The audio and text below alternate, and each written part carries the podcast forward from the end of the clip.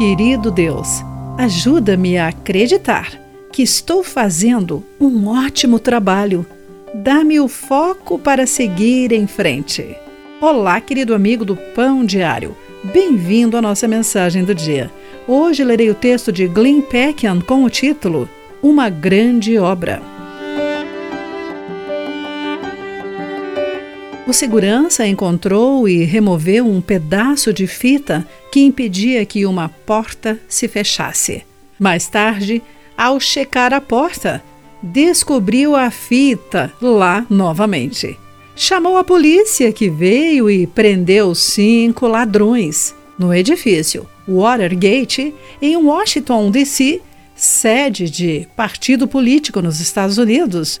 O jovem guarda havia acabado de descobrir o maior escândalo político de sua vida, simplesmente levando seu trabalho a sério e fazendo o bem. Neemias começou a reconstruir o muro em torno de Jerusalém, uma tarefa que ele levou muito a sério.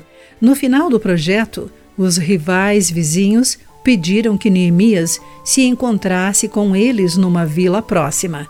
Sob o disfarce de um convite amigável, havia uma armadilha traiçoeira, de acordo com o livro de Neemias, capítulo 6, versículos 1 e 2. No entanto, a resposta de Neemias demonstra a profundidade de sua convicção. Estou envolvido com uma obra muito importante e não posso ir. Por que eu deveria interromper o trabalho para me encontrar com vocês? Embora possuísse autoridade, Neemias talvez não tivesse alta classificação no panteão dos heróis. Não era um grande guerreiro, não era poeta ou profeta, não era rei ou sábio.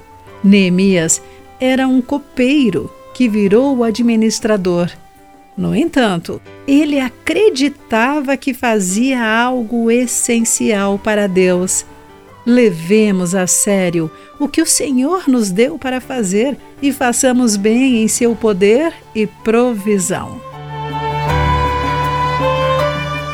Querido amigo, por que é importante levar a sério e encarar como uma grande tarefa o que Deus lhe pede para fazer?